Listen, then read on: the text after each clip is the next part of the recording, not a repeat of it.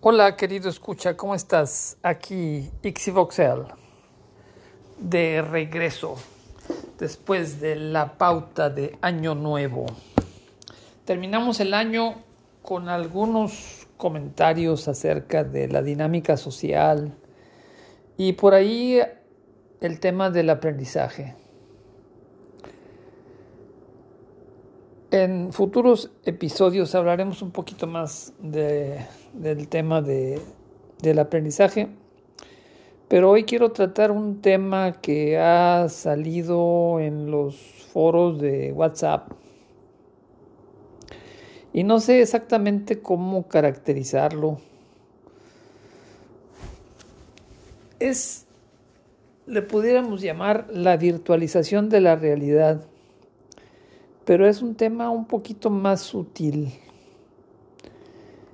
Es pensamiento mágico, pero no exactamente porque en la realidad algunos se hacen hasta millonarios, hasta metamillonarios, y otros pierden hasta la casa. Entonces hay una dureza real de la virtualidad. Hay cierto efecto de la magia. El día de hoy comentaremos algunos casos y trataremos de buscar el elemento común.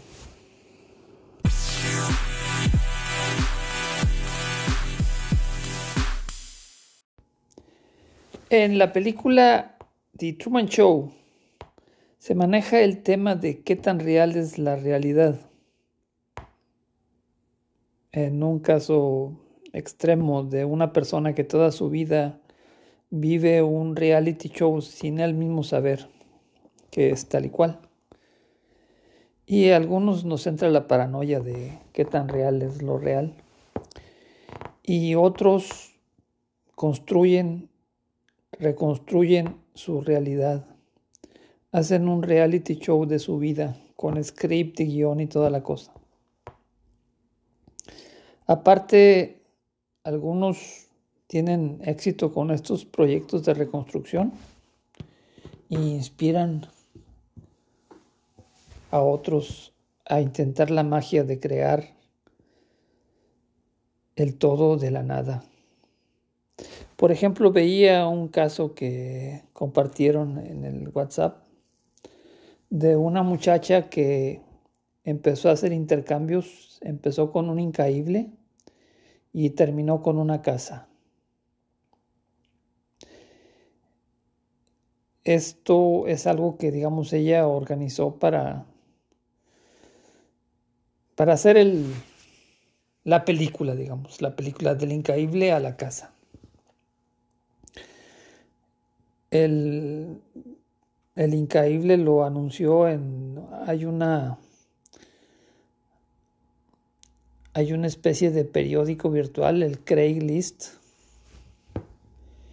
Y la muchacha empezó con un Incaíble, lo cambió por unos aretes.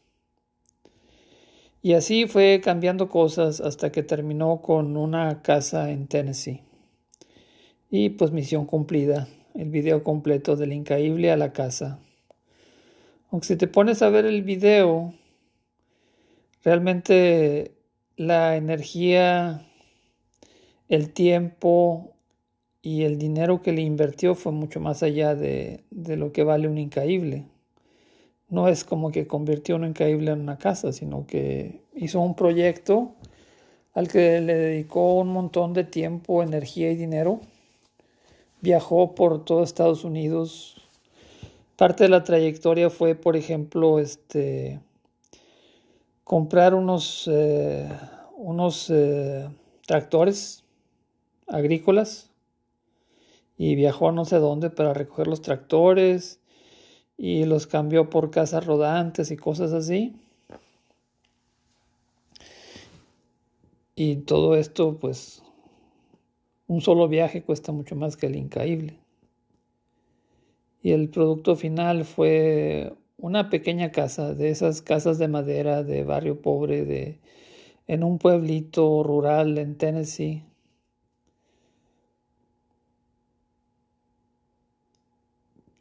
¿Y qué tan real es eso?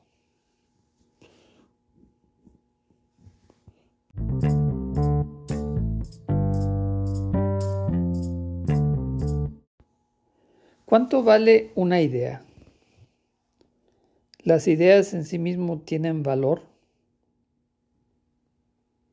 Por ejemplo, alguien vende una escultura invisible. Salvatore Garau, un artista italiano, vendió una escultura invisible en 18.300 dólares. Y Tom Miller, un gringo de Florida, lo demandó porque dice que esa escultura él la hizo primero. Y esta, esta escultura invisible, este, tampoco es así como nada. O sea, tiene dimensiones y instrucciones de uso. ¿Y qué culpa tiene el artista de que alguien pague 18 mil dólares por una pintura invisible? Y esto es solamente un, un caso de toda una situación, del plátano pegado en la pared y toda una serie de situaciones que inclusive este que inclusive crean un concepto. Hay un youtuber, un español, Antonio García Villarán, que tiene un canal, y él acuñó el término de jamparte parte así como ampa, el arte de los zampones. Y el sentido que le da él esta palabra es que este, hay un este, hay un ambiente de artistas que se ponen de acuerdo este, y promocionan mercancías que mercadean y que venden a altos precios. Y por decir así, hay un mercado. Hay gente que compra estos plátanos pegados en la pared, estas latas, este, estos eh, retretes, estas sillas, la broma constante que aparece constantemente de, de la silla del guardia del, este, del museo que deja su sándwich ahí olvidado y la gente este, se pone a, discutir acerca del significado de la obra, ¿no?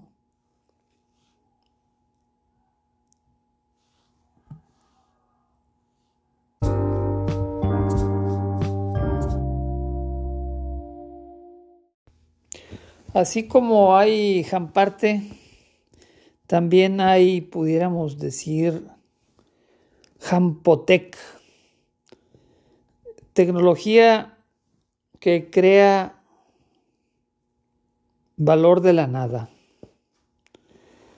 la, digamos, la historia canónica, pues es la historia de las criptomonedas, que, digamos, tiene sus fans. Hay gente que discute que es un concepto revolucionario que va a cambiar el mundo y este y es básicamente vender ni siquiera aire, en términos concretos, es un archivo en una computadora y otros archivos en otras computadoras que dicen que ese archivo en la computadora es tuyo. Y eso empezó valiendo nada. Y eh, un, este, el mes pasado un Bitcoin valía 60 mil dólares y ahora vale 30 mil, 30 mil dólares. Entonces este, salen las noticias de que, de que el Bitcoin está colapsando, que perdió la mitad de su valor. Pero bueno, ¿cómo que perdió la mitad de su valor si, si esos... El, hace, hace dos meses valía también 30 mil dólares. Entonces, eh, pues la noticia también es que se dobló el precio en un mes y en el otro mes regresó a donde estaba el mes, el, dos meses antes. Entonces, ¿dónde está el colapso? Si las personas que entraron en el Bitcoin hace dos o tres años, el Bitcoin valía menos de mil dólares. O sea, todavía con una caída del 100%, todavía tienen como 10 mil por ciento de ganancia. Y como se va desgastando un poquito el término eh, de las criptomonedas, empiezan a surgir otros conceptos de propiedades virtuales. Hay, hay todo un universo de, de propiedades virtuales que este, pues valen, valen más que, que terrenos en, en, Nueva York, en París o la Ciudad de México o Monterrey. Y se empiezan a crear conceptos y la gente, este, cuando te discuten, eh, cuando uno dice que, pues, que eso no tiene valor, te dicen que no entiendes de tecnología, que es el, el web 3.0 y que la gente antigua pues no entiende que, que son, son nuevos conceptos revolucionarios de la economía. Jampotec.